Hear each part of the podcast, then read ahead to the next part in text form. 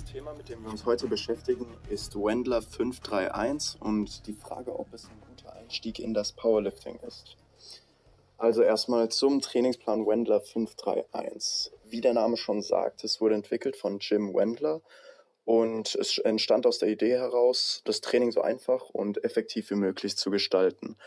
Also damals hat Jim Wendler noch mit Westside Babel trainiert. Ähm, falls einer von euch es kennt, es ist nicht wirklich fix, sondern sehr variabel und auch recht ist auch recht kompliziert, wenn man es genauer betrachtet. Es wird in zwei Trainingstage aufgeteilt mit ähm, Dynamic Effort und Max Effort, also schweren Sätzen und explosiv ausgeführten Sätzen. Und auf jeden Fall, das war dem Jim Wendler damals einfach zu kompliziert ähm, und auch nicht effektiv genug. Und genau damals diese ganze Mythologie, schweres Training jedes Mal bei einem One-Rep-Max hat der Jim Wendler einfach hinterfragt. Und daraufhin hat er dann das 531 entwickelt. Was das 531 ist, es ist ein Programm, das jetzt nicht speziell für Powerlifting gedacht worden ist. Also es ist jetzt nicht für Wettkampf-Powerlifter, sondern eher einfach für Leute, die in den Grundübungen stark werden wollen. Es wird auch oft als Art Powerbuilding-Training angesehen ähm, oder auch als Übergangsplan in ein richtiges Powerlifting-Training. Genau. Wenn wir uns das Programm mal näher anschauen, dann ist es in einen vier Wochen Makrozyklus aufgeteilt mit einem Mesozyklus, also der Woche dann und dem Monat aus vier Wochen im Makrozyklus. Und dem Mesozyklus bestehend aus vier Mikrozyklen, also wir haben vier Trainingstage, bei denen jeweils die von Jim Wendler vier, als vier Grundübungen bezeichnet, Kniebeugen, Bankdrücken, Kreuzheben und auch Military Press nimmt er hier dazu, ähm, pro Tag dann ausgeführt wird und das dann periodisiert und zwar wie folgt. Man hat in der ersten Woche führt man drei Sätze mit fünf Wiederholungen aus. In der zweiten Woche sind es drei Sätze mit drei Wiederholungen und in der letzten Woche, also nee, in der dritten Woche dann drei Sätze mit fünf, drei und eins, also jeweils ein Satz fünf, ein Satz drei und ein Satz eine Wiederholung ausgeführt werden. Und bei der letzten Woche ist es eine Deload-Woche, bei der einfach drei Sätze mit niedrigen Intensitäten mit fünf Wiederholungen ausgeführt werden. Ich werde jetzt auch nicht näher darauf eingehen, ähm, weil das einfach eine klassische Deload-Woche ist. Intensitäten von 40 bis 60 Prozent, Wiederholungen bei fünf. Genau. Und genau, dann gehen wir jetzt mal auf die genauen Prozente ein. Nämlich in Woche 1 bei den Fünfern sind es 65 Prozent im ersten Satz, 75 Prozent und dann 85 Prozent. Letzte, der letzte Satz jeder, Trainingseinheit und auch jeder Woche, also der 5-3 und der 5-3-1-Woche, ähm, ist immer ein Plussatz. Bei der werden quasi maximale Wiederholungen ausgeführt. Es könnte auch einfach genauso gut, ehrlich gesagt, ein Rep Max bezeichnet sein. Da müsste man nicht mal 5 plus, 3 plus oder 1 plus, weil das Ziel ist ja, so viele Wiederholungen auszuführen wie möglich. Genau, also Woche 1 65, 75 Prozent, 85 Prozent.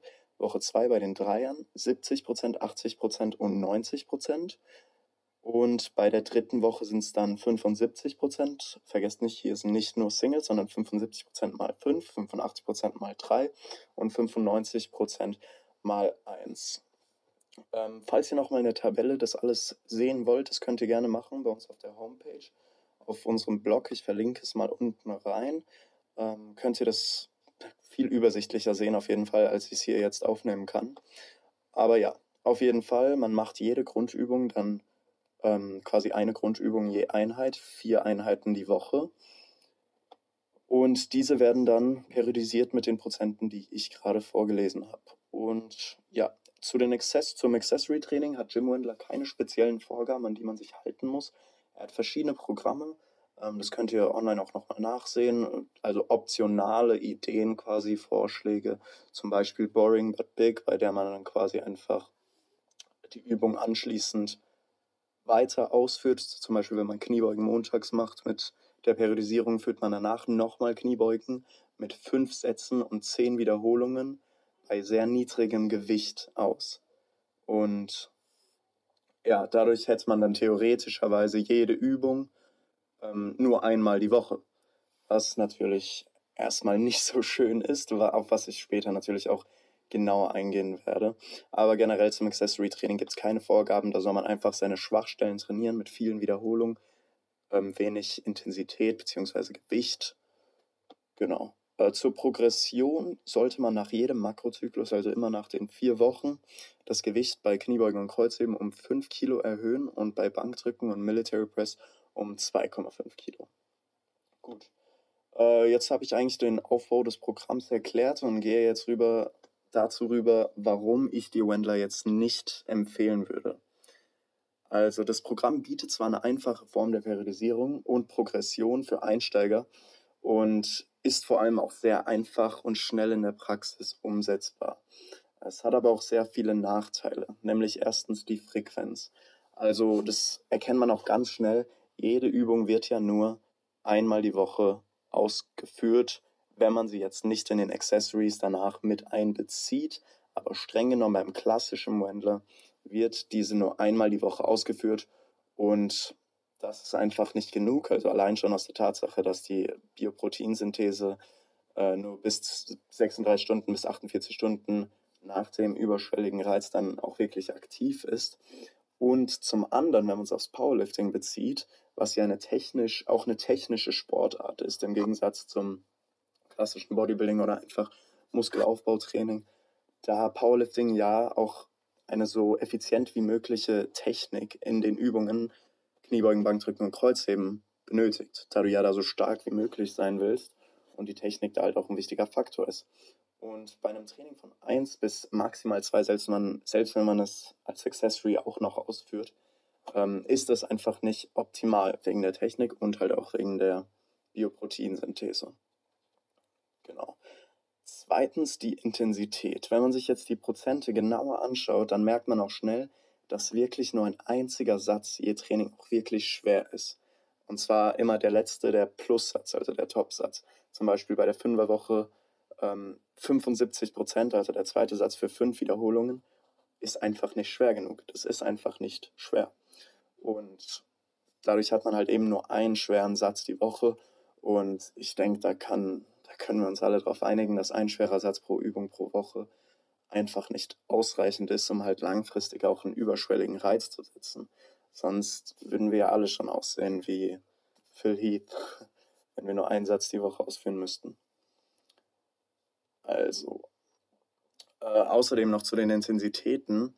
Äh, da die Intensitäten auch in Prozent des One-Rep-Max angegeben sind, ähm, sind sie vor allem auch nicht autoregulativ. Und ja, das autoregulative Training ist auf jeden Fall vorzuziehen. Dazu haben wir auch schon einen Podcast gemacht. Das könnt ihr, uns, könnt ihr euch gerne anschauen. Und die einzige Form von Autoregulation, die wir jetzt in diesem Plan haben, sind halt die Plussätze. Da, bei dem wird ja maximal mögliche Wiederholungen ausgeführt. Und dadurch kann man natürlich an guten Tagen mehr Wiederholungen machen als an schlechten Tagen, aber das ist eben auch nur ein Satz je Übung, je Woche, was halt einfach auch nicht ausreichend ist. Und zu allerletzt nochmal eine Kritik an die Progression. Äh, als Progression hat Wendler hier eine stetige Progression von 5 bzw. 2,5 Kilo vorgesehen.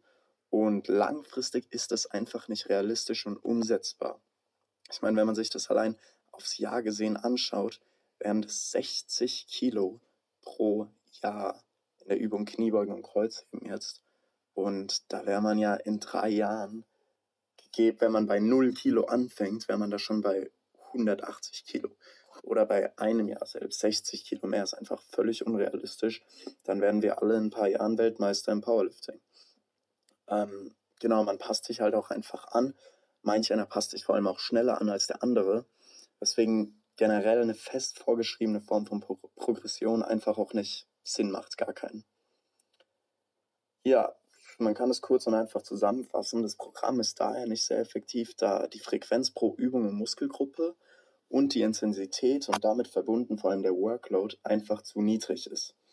Und zudem zeigt das Programm kaum bis gar keine Form von Autoregulation und die Progression ist langfristig auch nicht realistisch und umsetzbar.